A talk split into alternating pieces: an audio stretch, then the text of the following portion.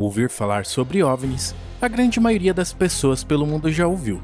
No entanto, OVNIs orgânicos, aposto que muitos poucos ouviram falar. Esses objetos não identificados parecem ter características biológicas em sua forma ou composição, Alguns acreditam que eles dão a possibilidade a esses aparelhos de viajar pelo espaço a longas distâncias, enquanto outros sugerem que sejam formas de vida artificiais criadas por alguma civilização avançada que permite atravessar grandes distâncias utilizando dimensões desconhecidas da nossa, e que grandes potências como a Rússia, China e Estados Unidos têm trabalhado incansavelmente há décadas na tentativa de replicar a tecnologia desses objetos, com sua maioria sendo resultado de acidentes. Parece loucura, né?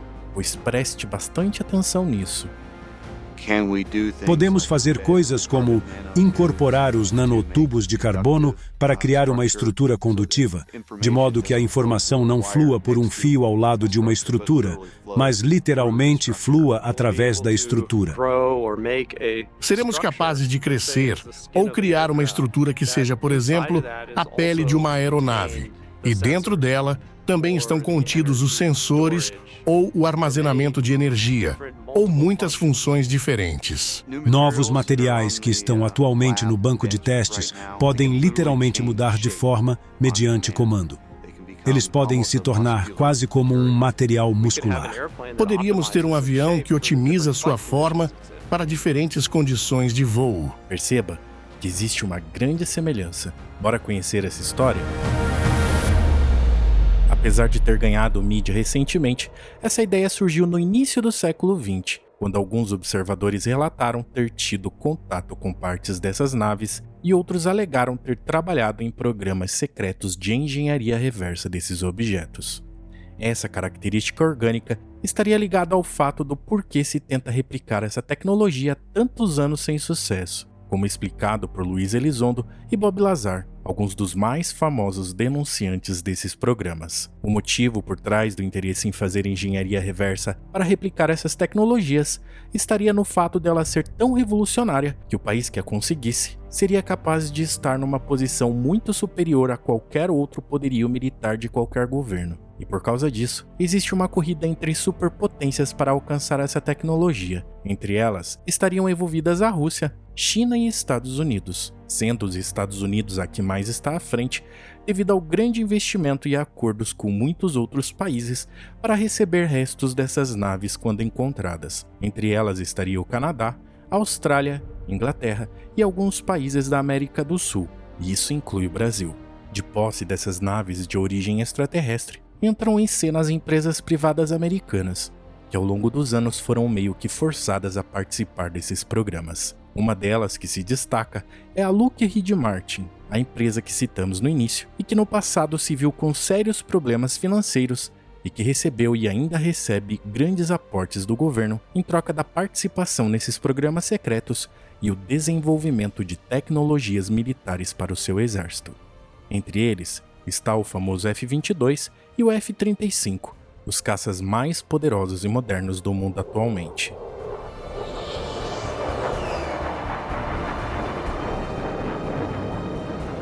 Mas nem tudo são flores. Uma das principais dificuldades informadas pelos denunciantes é que os governos estão tendo dificuldades em praticar a engenharia reversa justamente por causa dessa parte orgânica, ou seja, a suposta integração entre os componentes biológicos e mecânicos dos objetos e dos seres. Essa parte orgânica, supostamente, é responsável por permitir que os OVNIs se adaptem ao ambiente, se regenerem em caso de danos e até mesmo se repliquem com alguns sugerindo que os OVNIs são na verdade seres vivos ou formas de vida artificiais que teriam uma inteligência e uma consciência própria. No entanto, essa parte orgânica também seria um grande problema para os humanos, pois é muito difícil de entender, manipular, replicar ou controlar, e apenas teríamos conseguido replicar algumas das tecnologias oriundas deles, envolvendo ligas com materiais convencionais, entre elas a tecnologia furtiva que é a capacidade de tornar os aviões invisíveis aos radares usando materiais que absorvem ou dispersam as ondas eletromagnéticas.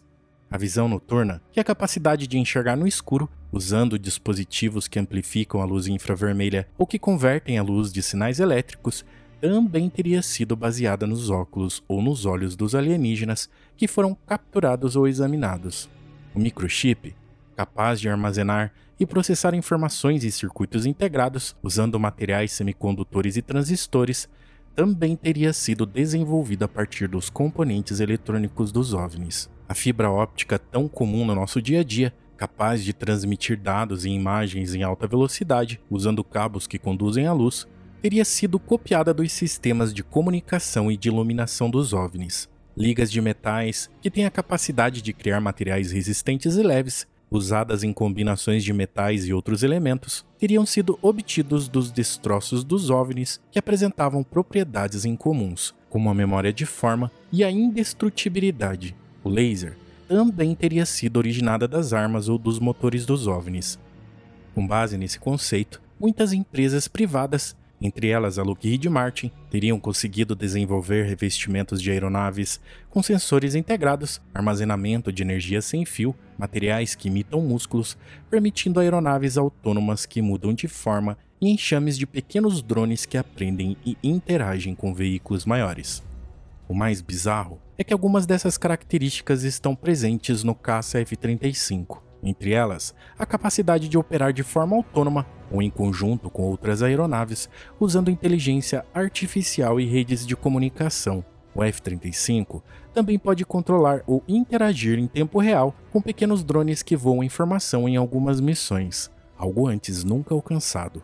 No entanto, a tecnologia muscular ainda não está presente em nenhuma aeronave em operação, mas a empresa teria conseguido desenvolver revestimentos de aeronaves com sensores integrados que imitam músculos. Esses materiais seriam capazes de mudar de forma e de tamanho, adaptando-se às condições de voo e de combate, assim como os OVNIs orgânicos. No entanto, essa tecnologia ainda está em fase de teste e não foi aplicada. Além da limitação orgânica dessas naves, outro problema envolvendo essa engenharia reversa estaria também nos riscos de contaminação, infecção e rejeição dos componentes. David Grush o ex-agente secreto, que liderou equipes especializadas nesse tipo de pesquisa, disse ter ciência de pelo menos 22 falecimentos relacionados ao trabalho direto com essas aeronaves não humanas.